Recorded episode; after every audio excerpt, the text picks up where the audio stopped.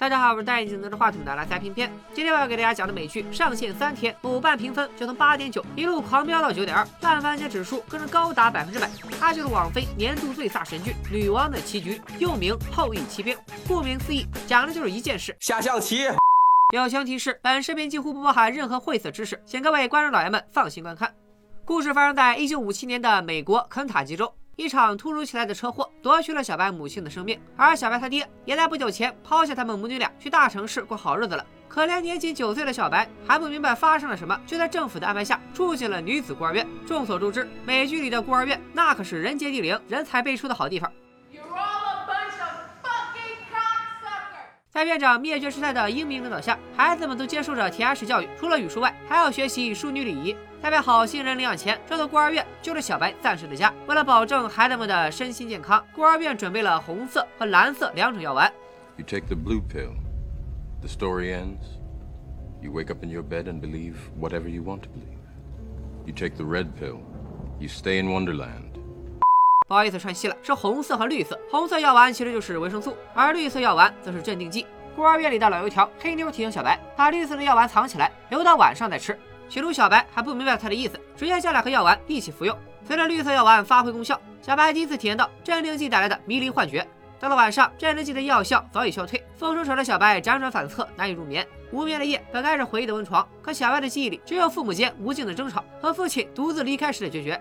小白的母亲是一名数学家，孤儿院的考试根本难不住他。别的孩子连名字都没写完，小白就已经交卷了，而且答案全对。老师一脸蒙圈，只好打发小白去地下室清理黑板擦。也正是在这里，小白遇见了他命中的贵人——发型别致的校工西叔。小白的目光被西叔面前的游戏深深吸引。黑白两色棋子分列两边，棋子正遵循某种规则，在黑白相间的格子间腾挪跳跃。没错，这是一幅国际象棋。当晚，小白吞下事先藏好的镇定剂，天花板上婆娑的树影竟然变成了错落有致的棋盘。从此，那幅国际象棋就刻进了他的 DNA 里。小白是舞也不跳了，歌也不唱了，也不爱在数学课上偷看故事会了，总爱找机会往地下室跑，满脑子都是象棋，拍散了不知道多少黑板擦。终于有一天，小白鼓起勇气向西叔搭话，请求西叔教他下象棋。可西叔冷漠的态度拒小白于千里之外。随着小白心中的执念越来越强，天花板上的幻象也逐渐进化，棋盘上居然出现了棋子。第二天，小白再次来到地下室，可西叔却说女孩是学不会国际象棋的。小白眉头一皱，张口就来。马走日，象走田，车走直路炮翻山，士走斜线护江边，小卒一去不回还。不好意思啊，那是中国象棋。不过剧中的小白前后只看过三眼，居然真的记住了国际象棋的走法。西叔有些好奇，邀请小白对弈，毫无意外的在四步之内将小白将死。这就是国际象棋最基础也是最经典的技巧——四步将杀法，也叫做斯格拉将法，专门用来虐杀小白这种小白的，跟咱们中国象棋的双炮无电子一个意思。小白震惊了，他第一次理解了胜负的概念，也被象棋的魅力深深吸引。当晚，小白一口气吞下囤积了一周的镇定剂，神奇的一幕出现了，幻象棋盘中的棋子竟然动了起来。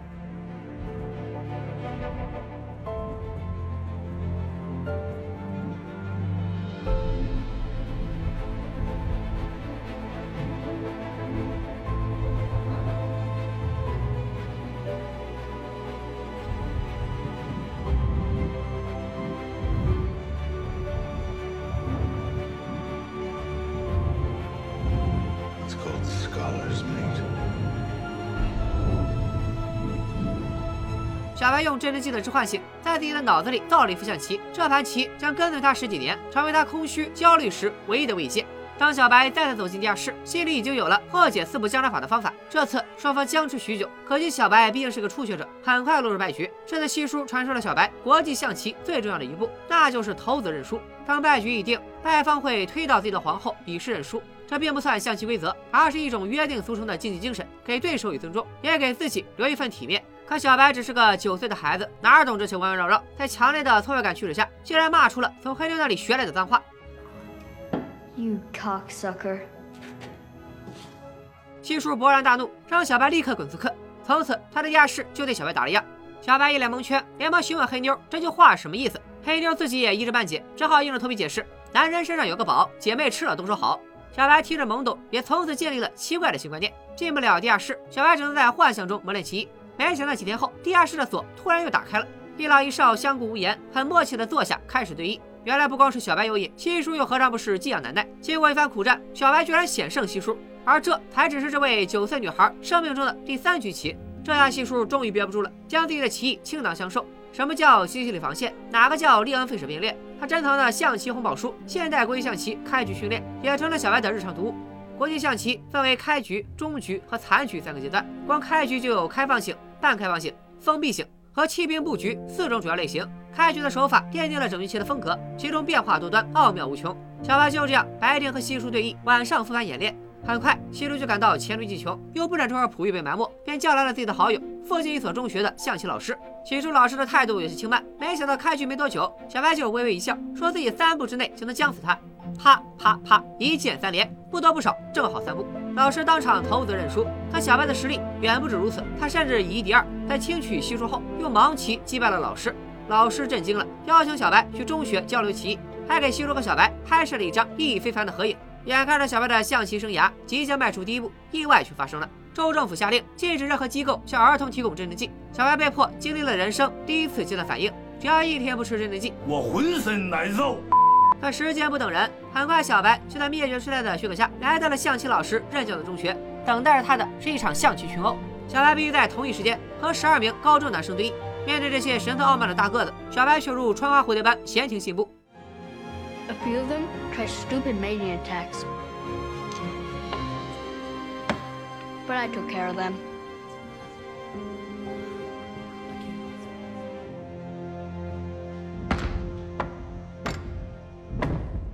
结果令人瞠目结舌，一个多小时后，高中生集体落败，小白因此一战成名。但是胜利的快感并不能冲淡对镇定剂的渴望。看着药房里被锁住的整整一大罐镇定剂，小白憋的呀，那憋的是相当难受。小白趁大家都在看电影的时候，又从地下室偷来的螺丝刀，撬门六锁，一气呵成。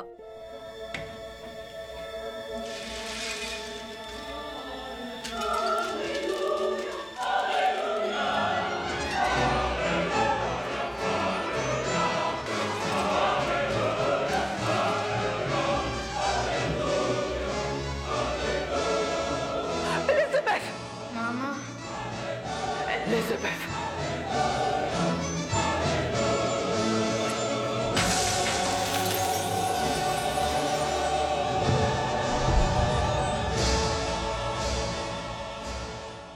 经过一番抢救，小白脱离了生命危险，却遭到灭绝师太禁足，不能离开孤儿院，也不能再找人下棋。一晃六年过去了，小白也长成了亭亭玉立的少女。错过领养年纪的她和黑妞，成了孤儿院里的钉子户。直到阿珍、阿强夫妇出现在孤儿院门口，他们看中了小白的聪慧，决定领养小白。离别前夜，小白轻声向黑妞道歉。在他看来，被人领养无异于背叛了黑妞。小白默默收拾行李，却总也找不到西叔送他的那本红宝书。第二天一早，小白坐上驶向新生活的汽车，和西叔挥手告别。西叔看似默然以对，却偷偷偏过头去，隐藏内心的伤感。这对忘年交的相遇和相离，都是这般沉默。小白的新家是一座带草坪的独栋别墅，从家具布置到花里胡哨的墙纸，都彰显着上世纪六十年代的美式风格。家庭条件可比孤儿院好多了。小白也第一次拥有了自己的房间。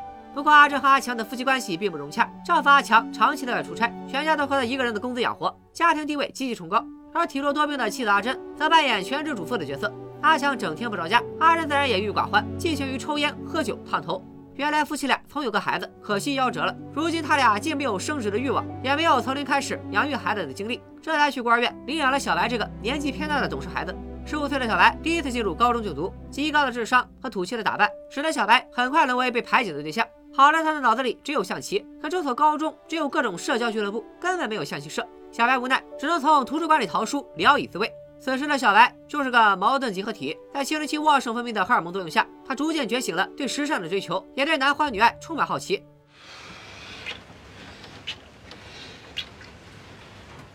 后面的不管你们爱看不爱看啊，我就不放了，还得过审呢。而这些青春期的小诱惑，都远远比不上小白对象棋的热爱。某次，小白帮阿珍买烟时，无意中看到了书架上的象棋杂志。通过这本《象棋天下》杂志，他才得以领略国际棋坛的冰山一角。棋坛百年，天才如漫天繁星般璀璨，诞生了诸如山中老人卢申科、大漠孤鹰阿廖西等四大高手，以及站在顶端的那个男人——一叶知秋瓦西里博尔戈夫。而小白非但没有畏惧，反而笑了。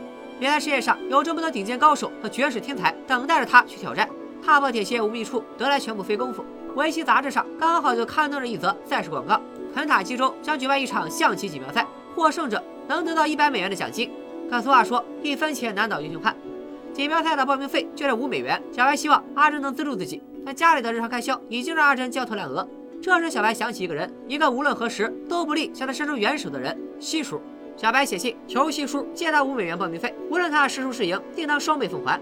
在等待西叔回信的几天里，小白去药店替多病的阿珍取药，没想到意外发生了。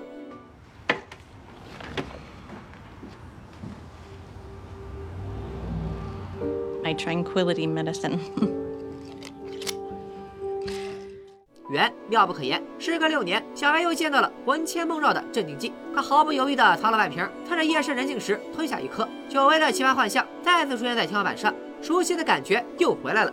小白的信很快得到了回应，信封里只有皱巴巴的五美元和稀疏无眼的关爱，这是他们之间无声的暗号。一转眼到了比赛日，小白拿着稀疏的五美元，在报名表上写下了即将响彻期单的名字。小白也不多逼逼，上来就是一句：“我要打十个。”可惜锦标赛的赛制不让以一敌多，更不能直接挑战最强者。像小白这种没有积分的新人，必须老老实实从预赛打起。出于对新手的优待，主办方故意将弱者分在一组。小白的对手也是一个女生，他们的对弈将在最不起眼的角落里进行。初次登上正规赛场，小白的心情多少有些激动，一切都是那么陌生。小白甚至要在对手的好心指点下，还学会怎么使用其中。激动归激动，小白手底下可一点都不含糊。周还没走满一圈，他就轻取对手，拿着晋级表走了出来。闲着也是闲着，小白凑到了顶尖高手去旁观。正在对弈的其中一方是州冠军达利，他是整个肯塔基州最有希望冲刺特级大师的男人，也是小白夺冠最大的障碍。不过除了达利外，其他业余棋手的实力属实有些拉胯。小白连连轻取对手，轻松晋级四分之一决赛。可没想到他的对手竟然是在分组时有过几面之缘的小帅。Do you want to start my clock? 作为气场老手，小帅多少有些实力，但在小白看来，也就是矮子里拔将军。不过经过几次接触，小白对这个男人心生好感，有意放水，和他多下了一会儿。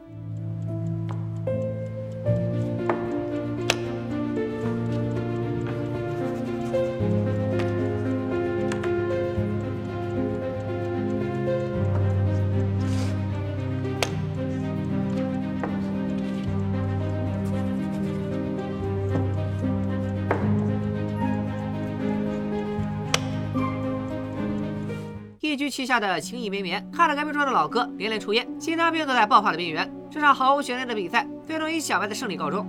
而明天的总决赛，小白将迎战周冠军达利，但你永远都不知道明天和意外哪个会先来。回到家里，小白发现阿珍正一边弹琴一边流泪。阿珍刚刚接到消息，丈夫阿强将在遥远的美国西南部定居，这段婚姻也会因此画上句号。从此，这个冷清的家里就只剩他们母女俩相依为命。十五岁的小白再次被父亲抛弃了，看着泪眼婆娑的养母，小白手足无措。他想做些什么，却从没有人教过他如何安慰一个受伤的灵魂。反倒是阿珍突然开口了：再苦不能苦孩子，再穷不能穷教育。他不会把小白送回孤儿院，天塌下来娘俩一起扛。不劳人回忆，不随地哭泣，因为生活不会给你悲伤的余地。肯塔基洲际锦标赛的决赛如期举行，小白严阵以待，可卫冕冠军达利却姗姗来迟。只见他端着咖啡，哈欠连天，显然没把小白放在眼里。对方的轻视加上家庭的变故，让小白方寸大乱。眼看着胜利的天平向达利倾斜，小白提出要去洗手间。国际象棋比赛中允许棋手中途离席，但离席时他的其中不会暂停，所以每一秒都弥足珍贵。小白去洗手间显然不是想尿遁，他从包里摸出几颗镇定剂吞了下去。一阵恍惚过后，棋盘幻象再次显现，小白知道他赢定了。这时候弹幕里有人要问了：小白这样不算作弊吗？当然算，这是属于严重违规。但当时没有尿检程序，他说去厕所吸了口氨气来劲儿了，你拿他一点办法都没有。回到棋盘前的小白淡定从容，胜券在握，就连达利也精神为之一振。眼前的女孩就像换了个人，自己的每一步都在对方的预料之中。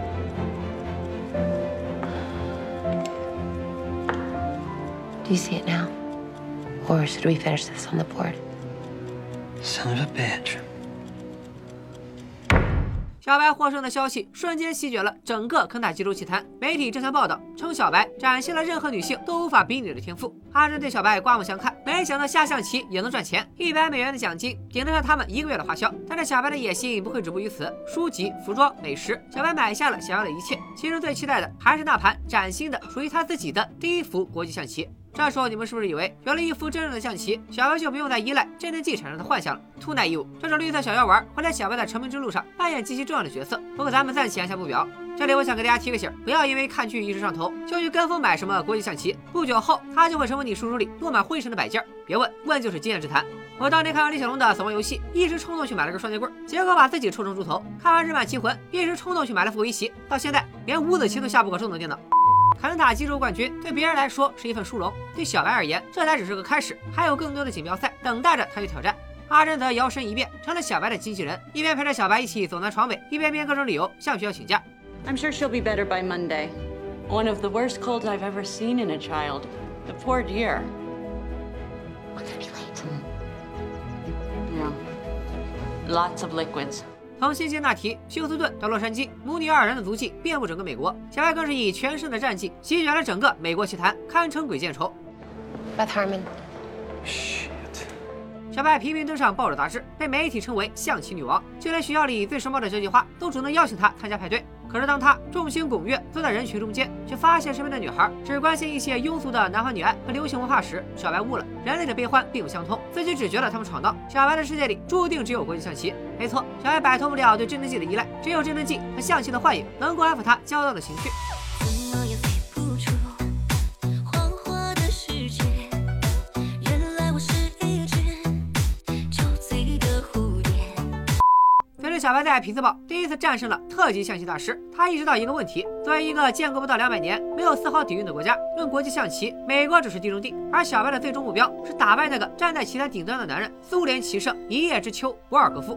知己知彼，百战百胜。为了更了解自己的终极对手，小白特意报了一所教授俄语的夜校。但是想要走向世界，小白还需要一块敲门砖，那就是全美国际象棋公开赛的冠军。一九六六年，全美国际象棋公开赛在拉斯维加斯打响，小白将在这里迈出走向世界的第一步。无巧不成书，小白在现场偶遇了一位故人，就是在肯塔基洲际锦标赛上有过一面之缘的小帅。此时的小帅已经成了象棋天下的记者。凭借这层关系，小帅约到了小白的专访。小白本就对小帅有好感，在荷尔蒙的驱使下，竟然跟着小帅去酒店房间下象棋，我俩下象棋去。随着小帅借口照相，步步逼近，房间里的气氛逐渐暧昧了起来。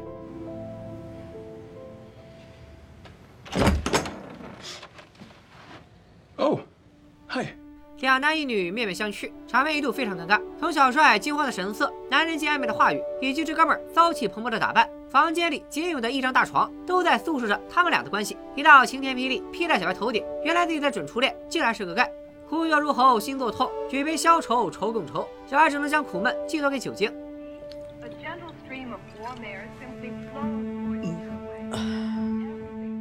全美公开赛上，小白一路过关斩将，全胜晋级。这场比赛只有一个人值得他去重视，那就是上一届美国冠军小胡子。这小胡子也是个少年成名的天才，又拥有远超小白的经验，开局小白占尽优势。小胡子的每一步棋似乎都在他的预料之中，直到小胡子吃掉了他最关键的兵，逼小白以后换后。这时小白才发现自己已经落入圈套。小胡子的每一步棋背后都暗藏另一层深意，死死咬住小白的破绽。I wanted to scream.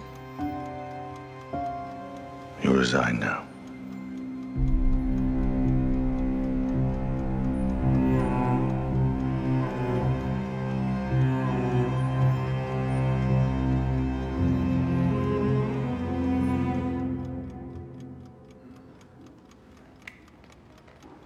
Tough game. 决赛最终以和棋告终，全美公开赛诞生双冠军。但小白无法接受这种不完美的胜利，感情和事业双重受挫，小白的心态崩了，开始用抽烟、喝酒、绿色植物转移注意力，甚至和夜校里初次见面的同学一起下象棋。这时候有人要问了，难道阿珍就不担心吗？哎，不光不担心，甚至美滋滋，因为小白终于像个正常女孩了。Well, chess isn't the only thing in life. It's just I won't get pregnant. Famous last words. 不久后，小白迎来了高中毕业，可接踵而至的并不是毕业旅行，而是墨西哥国际象棋公开赛。顶尖棋手齐聚一堂，一叶知秋也会来到现场。小白不敢怠慢，用每一秒钟复盘残局，殊不知这样做反而会影响他这种职业性棋手的发挥。在阿珍的劝说下，小白决定出门透透气。漫步在墨西哥街头，他突然想起了西叔说过的话：像小白这样精彩绝艳的人，注定会活得很艰难。就像硬币有两面，绝世天赋的背后是常人无法想象的代价。此刻，小白照耀在阳光下，但谁能保证这份荣耀能持续多久呢？七叔告诫小白，千万不要被内心的怒火吞噬。原来，这位沉默的启蒙老师，早在第一眼看到小白起，就预知了他的命运。公开赛如期举行，小白的表现极为惊艳。法国、印度、奥地利，他轻松击败了各国知名老将，却在半决赛中被一个半大的孩子拦住了脚步。小白不敢有丝毫轻视，因为面前的孩子是垄断棋坛的苏联人。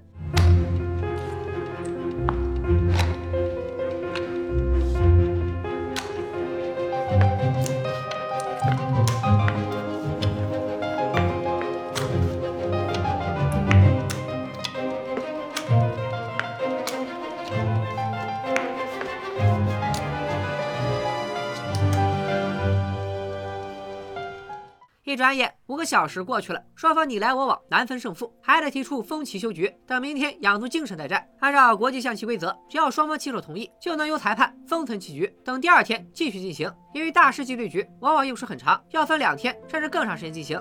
回到房间后，小白彻夜复盘白天的棋局，终于想出了破解的方法，却完全没有注意到阿珍的异常。第二天十点，棋局解封，但小白又是溜达又是抖腿，好像压根不把对手放在眼里。孩子比赛经验太少，很快就乱了阵脚。毕竟国际象棋不只是智商的游戏，更是心理的博弈。小白给孩子上了一课。三步之后，孩子头子认输，但他丝毫不气馁，因为苏联是一个整体，即使他输了，还有最后的王牌博尔戈夫。其实苏联人早就盯上了小白，看出他背后的巨大潜力。为了巩固苏联在国际象棋界绝对的垄断地位，博尔戈夫有意在这次公开赛彻底摧毁小白的信心，将这颗明日之星扼杀在襁褓之中。终于到了决赛，小白面对一叶之秋博尔戈夫，就像是面对一座大山。从开局的第一步起，博尔戈夫就在压着小白，他就像是一台精密的机器，毫无破绽。一种挥之不去的感觉萦绕着小白，他感觉自己已经输了。失去斗志的小白苦苦支撑，最终还是以惨败收场。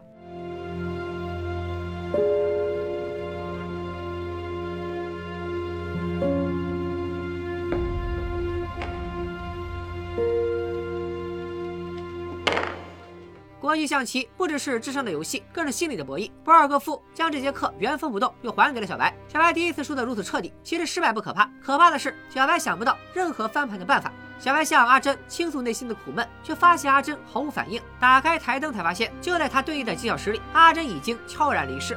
阿珍原本就体弱多病，长期酗酒更是彻底摧毁了他的身体。即便小白没有和博尔戈夫纠缠，恐怕也救不活阿珍。可怜阿珍一辈子都不懂象棋，却在临终前还想坚持去看女儿的比赛。面对养母的突然离世，小白慌了，走投无路的他打电话向养父阿强求助，得到的却是无情的回答。阿强让小白把阿珍的尸体送回娘家，从此以后都不要再来烦他。安顿好阿珍的尸体，小白独自回到肯塔基州，冷清的家里再也听不到阿珍的钢琴声。十八岁的小白再次成了孤儿，象棋的道路也模糊不清。正当小白即将陷入绝望的时候，电话铃声突然响起，一个意想不到的故人出现了。打来电话的神秘人是谁？面对家庭事业的双重挫折，小白是就此沉沦，还是绝地重生？下一期，小白将迎来生命中的两个重要的贵人，却也会面对更加难以接受的生离死别。再次对决博尔戈夫，小白能否一雪前耻？本期点赞过八万，我就加班加点燃烧发一线，把女王的游戏后几集给大家干出来。你们的支持就是我做视频的最大动力。咱们下期再见，拜拜。但终究还是得要习惯可想象的人和第六不是你最大的致命伤，我按兵不动，注意习惯凡是沉默的音量当头炮，纯粹出于我礼貌的开场。冰封马儿，胸膛内练起来一楼课纲第二十六招跑剑子，这是在期待进衡阳山势生长，绝二并肩，出手你恐怕将暗箭难防。这一场不流血的汤只有自尊会受伤，从我门口的铁证可见什么像两样。地震了容的老头站在一旁，跑我肩膀，我猜他想的应该和我一样。看我，我手指放手，我目光路人，当敌人失控，我残暴无穷，我攻势如风。